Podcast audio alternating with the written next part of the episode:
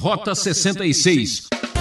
As palavras perdão, amor, misericórdia e a ideia muito clara de que o povo está apelando para esta grande bondade de Deus, esse perdão divino. Atenção, atenção, você que quer conhecer melhor a Bíblia. Embarque nessa aventura pelo Rota 66 que já está na estrada. Seguimos nossa trilha pelo Antigo Testamento, agora no segundo livro de Crônicas. O professor Luiz Saião dá prosseguimento em sua jornada nos capítulos 5 até 7 com o tema Deus de Aliança, Deus de Promessa. Quando você começa um projeto novo de vida, qual é a sua motivação? Vamos aprender que os ingredientes fundamentais para o processo devem conter perdão, amor, compreensão e outras coisas de igual importância que você descobrirá a partir de agora com o professor Luiz Saião. E vamos juntos! Rota 66 em nosso estudo no segundo livro de Crônicas. Hoje nós vamos estudar os capítulos 5, 6 e 7 do segundo livro das Crônicas. Se o nosso tema será Deus de aliança, Deus de promessa. Sim, o Deus verdadeiro, o Deus que fizera uma aliança com Israel, é um Deus que não deixa que a sua palavra venha a falhar. Portanto, nós vamos ver o que acontece durante o reinado de Salomão, o filho de Davi, uh, no quando se falamos a respeito daquilo que fora prometido a Davi, seu pai, e como essas coisas acontecem no reinado de Salomão.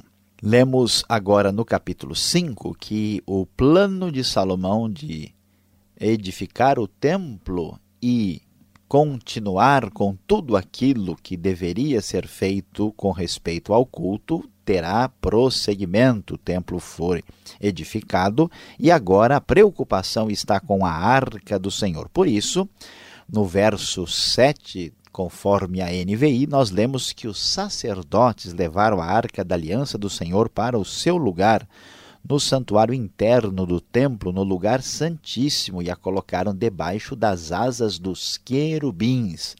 Os querubins são criaturas angelicais que haviam sido feitas sobre a tampa da arca. Eles olhavam um para o outro e ficavam de frente. Você deve lembrar que no templo há um lugar separado, especial, que é o lugar santíssimo, onde ficava a arca da aliança do Senhor, símbolo máximo da presença de Deus no meio do seu povo.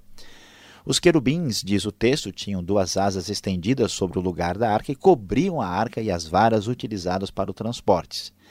Essas varas eram tão compridas que as suas pontas se estendiam para fora da arca e podiam ser vistas da parte da frente do santuário interno, mas não de fora dele, e elas estão lá até hoje. Interessante essa referência mostrando que a arca está preservada até a época de Crônicas por volta do ano 400 a.C. Na arca havia só as duas tábuas que Moisés tinha colocado quando estava em Horebe, onde o Senhor fez uma aliança com os israelitas depois que saíram do Egito. E o texto prossegue agora fazendo referência à participação dos levitas, que são muito importantes na questão cultica e merecem uma atenção especial no livro de Crônicas.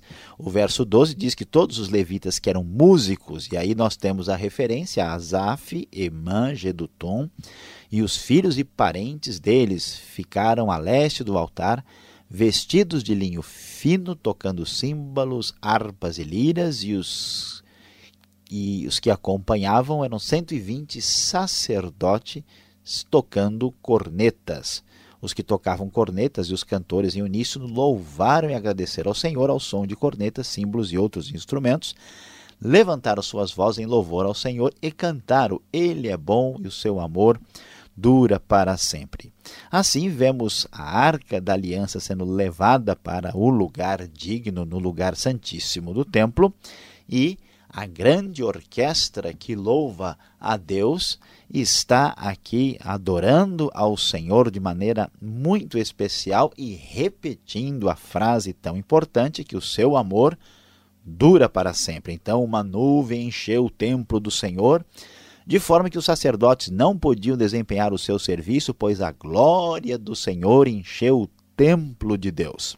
A glória do Senhor, mostrando que Deus havia aceitado aquele culto que lhe fora prestado, aparece aqui, Deus está presente, mostrando mais uma vez a sua bondade a sua graça para com o povo pecador.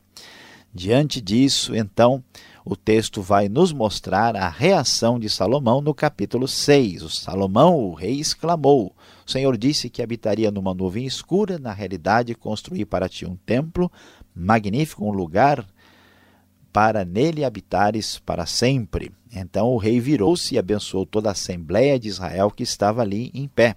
E então ele começa a fazer referência ao que Deus havia dito, porque o Deus de Israel é um Deus de aliança, um Deus de promessa. E, aliás, é um Deus que não mente, que não é um mero ser humano para falhar em suas palavras. E ele disse que Deus havia dito ao seu pai, desde o dia em que tirei meu povo do Egito, não escolhi nenhuma cidade das tribos de Israel para nela construir um templo em honra ao meu nome. Nem escolhi ninguém para ser o líder de Israel, meu povo, mas agora escolhi Jerusalém para o meu nome, ali estar, e escolhi Davi para governar o meu povo. E o texto prossegue, vai dizer no verso 10: E o Senhor cumpriu a sua promessa, sou o sucessor de meu pai Davi, e agora ocupo o trono de Israel. Deus havia prometido Deus havia cumprido. Aqui está a dinastia de Davi indo adiante, na pessoa de seu filho Salomão, que reconhece isso publicamente. Assim, eles então, agradecidos, Salomão vai fazer uma das orações mais conhecidas e mais historicamente ah, apresentadas aqui no segundo livro de Crônicas, aqui nesse texto tão famoso. O texto vai nos falar que o Senhor Deus de Israel, ó Senhor Deus de Israel, não há Deus como tu nos céus e na terra. Tu que guardas a tua aliança de amor com os teus servos, que de todo o coração andam segundo a tua vontade. Cumpriste a tua promessa a teu servo Davi, meu pai, porque ele havia dito o quê? Ele tinha dito: Você nunca deixará de ter diante de mim um descendente que se assente no trono de Israel. Depois é, de orar e apresentar mais palavras ao Senhor, ele diz: Ouve as súplicas do teu servo e de Israel, teu povo, quando orarem voltados para este lugar. Ouve desde os céus, lugar da tua habitação, e quando ouvires, dá-lhes o teu perdão.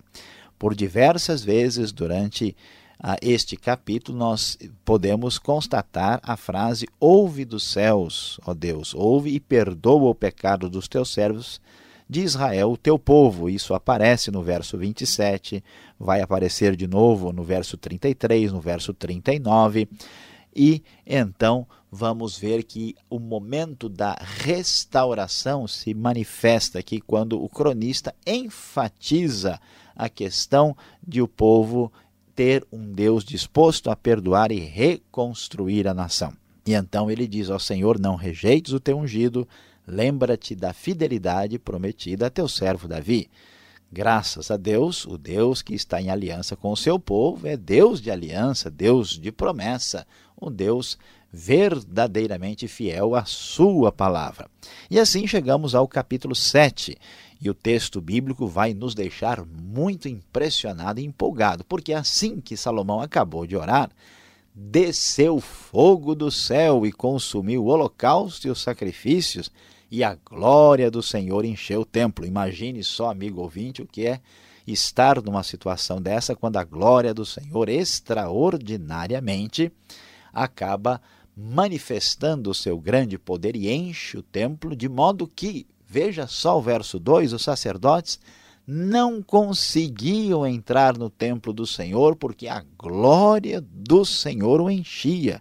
Que extraordinário, que maravilha a manifestação da bondade de Deus e do seu poder, de modo que aqui contemplamos o Deus tremendo diante de quem nós abaixamos a cabeça, nos prostramos, porque a sua glória mostra parte do que ele é e o seu poder tremendo que nos revela nossa limitação, nossa finitude, nossa fragilidade diante do grande Criador. Diz o texto da NVI, prosseguindo, quando todos os israelitas viram o fogo descendo e a glória do Senhor sobre o templo, ajoelharam-se no pavimento, rosto em terra, adoraram e deram graças ao Senhor, dizendo: Ele é bom e o seu amor dura para sempre. Deve ter sido algo impressionante, extraordinário. Pena que nenhum de nós que ouve o programa hoje estava lá para contemplar tal momento grandioso. E assim, Diante dessa manifestação de Deus, houve um grande momento de sacrifícios oferecido ao Senhor. O texto menciona 22 mil bois e 120 mil ovelhas, uma quantidade, conforme acontece em crônicas, extremamente elevada. Assim, diante disso, o Senhor aparece a Salomão e quando ele termina de construir o templo e o palácio real. E o texto então nos diz que o Senhor lhe disse: Ouvi sua oração e escolhi este lugar para mim como um templo para sacrifícios. E ele disse: Eu fechar o céu para que não chova ou mandar que os gafanhotos devorem o país ou sobre o meu povo enviar uma praga. E se isso viesse a acontecer, então um dos textos mais famosos da Bíblia aparecem aqui com a palavra divina que disse: O meu povo que se chama pelo meu nome, se humilhar e orar, buscar a minha face e se afastar dos seus maus caminhos, dos céus o ouvirei. Perdoarei o seu pecado e curarei a sua terra. Deus mostra sempre a sua disposição de perdoar, porque o seu amor dura para sempre, e dizendo que se esse povo se afastasse, mas se ele se voltasse para Deus e se humilhasse e pedisse perdão, Deus certamente o perdoaria. Deus é um Deus que tem prazer em perdoar. Por isso, meu amigo, minha amiga, todos que nos ouvem, Deus sempre está disposto a perdoar, não importa quão longe você tenha ido de Deus, ele diz: Eu perdoarei o seu pecado, eu posso curar a sua situação problemática. De hoje em diante, os meus olhos estarão abertos e os meus ouvidos atentos às orações feitas neste lugar.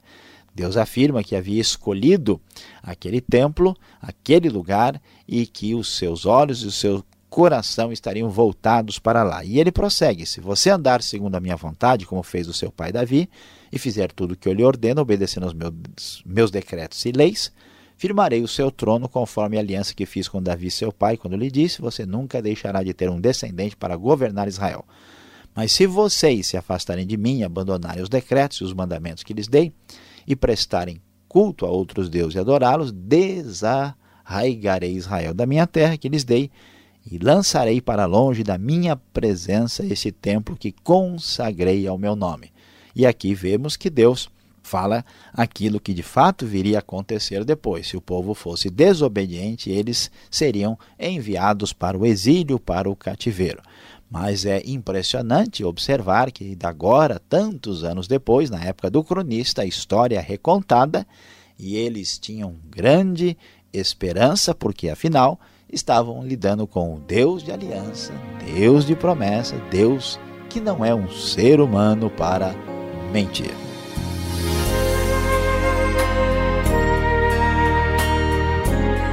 Este é o programa Rota 66, o caminho para entender o ensino teológico dos 66 livros da Bíblia. Esta é a série no segundo livro de Crônicas, nos capítulos 5 até 7, com o tema Deus de Aliança, Deus de Promessa. O Rota 66 tem produção e apresentação de Luiz Saião e Alberto Veríssimo. Na locução Beltrão, realização Transmundial. Caixa Postal 18.113, CEP 04626-970, São Paulo, capital. Correio eletrônico, rota 66 arroba transmundial.com.br. Uma conversa animadora. Vamos tirar as dúvidas?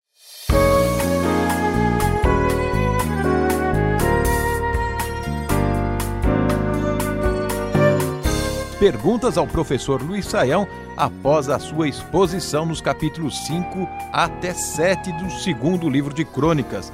Professor Luiz Saião, percebemos que várias vezes a frase o seu amor dura para sempre, ou sua misericórdia dura para sempre, ela é repetida várias vezes nesse trecho. Existe uma explicação, um propósito específico para esta situação? Pastor Alberto, sem dúvida, essa frase tem a maior importância, porque a questão é que, olhando as diversas traduções da Bíblia, às vezes nós ouvimos aí uh, traduções que dizem a sua benignidade dura para sempre, outras falam a sua misericórdia, mas o que que aparece aqui no texto original é o seu chesed, ou seja, é o amor da aliança, é o amor fiel, o amor leal de Deus para com o seu povo. Este amor é o amor que é usado na assinatura do contrato. Por isso que a gente diz que Deus é leal, que Deus é fiel, que Deus não falha, porque isso está fundamentado na sua promessa baseada no seu amor. Então, quando o cronista conta a história de Salomão, e quando Salomão está dizendo: Olha, tudo que Deus havia falado ao meu pai e agora está aqui se cumprindo. Vocês podem ver o templo, vocês podem ver que eu estou aqui na dinastia de Davi, que lutou para sobreviver. Então, qual é a conclusão? É que o seu amor leal dura para sempre. Aqui está o povo, aqui está a nação, aqui está a terra, aqui está o templo, aqui está a monarquia a propriamente dita de natureza, uma monarquia teocêntrica, né? E então é importante mostrar que essa frase não é uma frase genérica, ela é absolutamente fundamental para o livro e para a teologia do Antigo Testamento. Agora, o autor aqui, o cronista, uh, ele tinha intenção, naquele momento onde o povo estava voltando do cativeiro babilônico e voltando para a terra para reconstruir a sua vida, etc., ele estava imaginando que o tempo de glória de Israel poderia ser recuperado, dando, recontando a história? Olha, pastor Alberto, é pouco provável que eles tivessem uma expectativa tão elevada nesse tempo. Eles tinham esperança, eles imaginavam que um dia haveria de surgir né, o rei, o ungido, o verdadeiro Messias que restauraria a glória de Israel. Mas neste momento, até pelas ênfases que nós vemos uh, sobre o perdão, sobre que Deus manteria os seus olhos para aquele lugar, acho que a ideia aqui não é ainda que eles seriam campeões, a ideia é que eles não seriam rebaixados. Né? Eles estão dizendo o seguinte: olha, nós continuamos, aquilo que Deus falou persiste, vai continuar uma monarquia davídica, Deus não falha nas suas promessas, então nós estamos aqui curando as feridas e sendo restaurados a nossa posição de habitantes da terra e donos desta terra que Deus nos deu. Mas a glória futura mesmo, isso ainda teria de amadurecer um pouco mais na mente dos judeus daquele tempo. Agora, no final do capítulo 7 aqui do segundo livro de Crônicas, quando da aliança do Senhor com Salomão, parece que Deus ameaça mudar a aliança que ele fez com Davi. Ela não era uma aliança assim incondicional? Pois é, quando a gente lê, a gente fica até um pouquinho assustado, né? Porque o texto diz que Deus fala para Salomão: se você andar segundo a minha vontade, como fez seu pai Davi, e fizer tudo o que eu lhe ordeno, obedecendo aos meus decretos e às minhas leis, firmarei o seu trono conforme a aliança que fiz com Davi, seu pai, quando eu lhe disse: Você nunca deixará de ter um descendente para governar Israel. Deus está falando para Salomão que ele deve se encaixar no perfil da promessa. Agora, isso não quer dizer que a aliança com Davi será cancelada, quer dizer que Salomão tem que se encaixar nesse teste, senão de uma outra forma Deus pode levantar aí uma monarquia a partir de um outro descendente de Davi. A sua palavra não vai falhar. Mesmo que a gente leia no verso 19, mas se vocês se afastarem de mim abandonarem os decretos, eu desarraigarei né, Israel da minha terra que lhes dei. Veja que Deus não está dizendo que ele vai cancelar a aliança, ele diz que o povo será punido. Então, o que é importante destacar é que o fato do povo de Judá ter sido enviado para a Babilônia não cancela a aliança davídica de que um dia surgiria né, o reinado, o reino de Deus haveria de prevalecer e esse rei que viria desse reinado seria o rei para sempre. E isso se cumpriu, né? até o cronista está dando uma compreensão histórico-teológica aqui. O povo passou a sofrer na Babilônia, não por acaso, mas como consequência de não ter respeitado a aliança para com Deus, mas a aliança com a monarquia davídica permanece. Agora, nos dias de hoje, como Deus nos trata? De modo incondicional ou de modo condicional, naquela obediência? Como é que fica a nossa situação?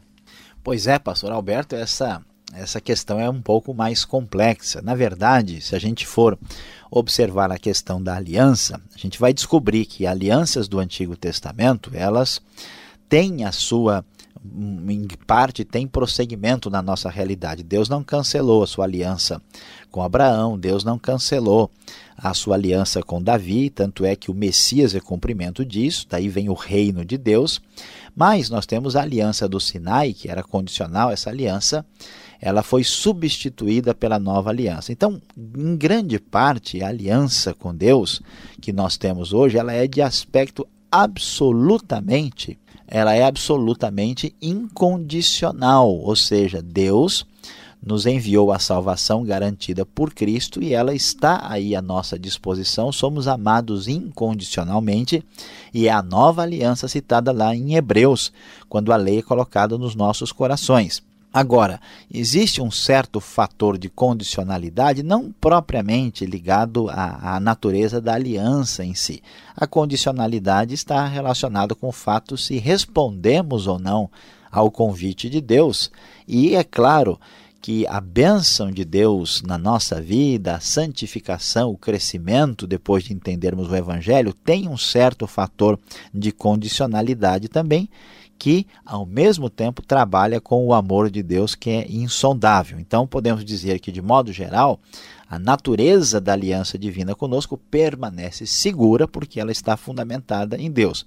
Até porque, se permanecesse com base na nossa força, ela também estaria sujeita à absoluta destruição, fracasso e falência, como aconteceu com a aliança do Sinai. Obrigado, Saião. É perguntando o que se aprende. Você está aí ligado, fique com a gente. Ainda temos uma palavra final para você.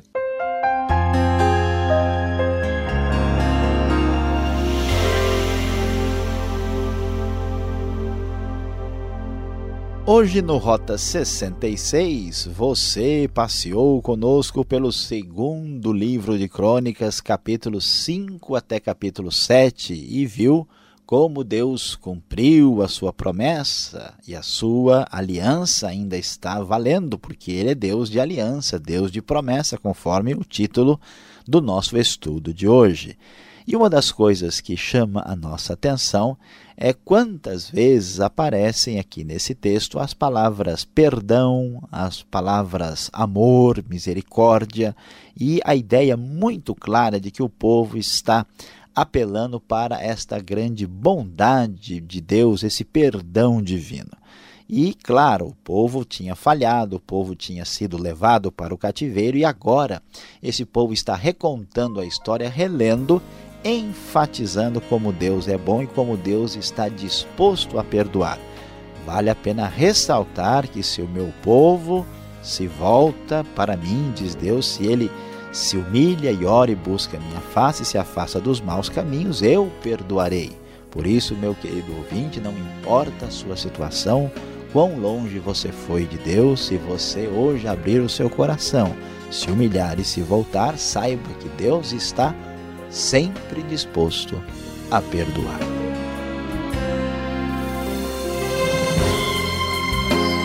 Ah, que pena, ouvinte! Ponto final em mais um programa Rota 66. Esperamos você nesta sintonia e horário para mais um estudo no segundo livro de Crônicas. E visite o site transmundial.com.br e fique na gloriosa paz do Senhor. Até lá!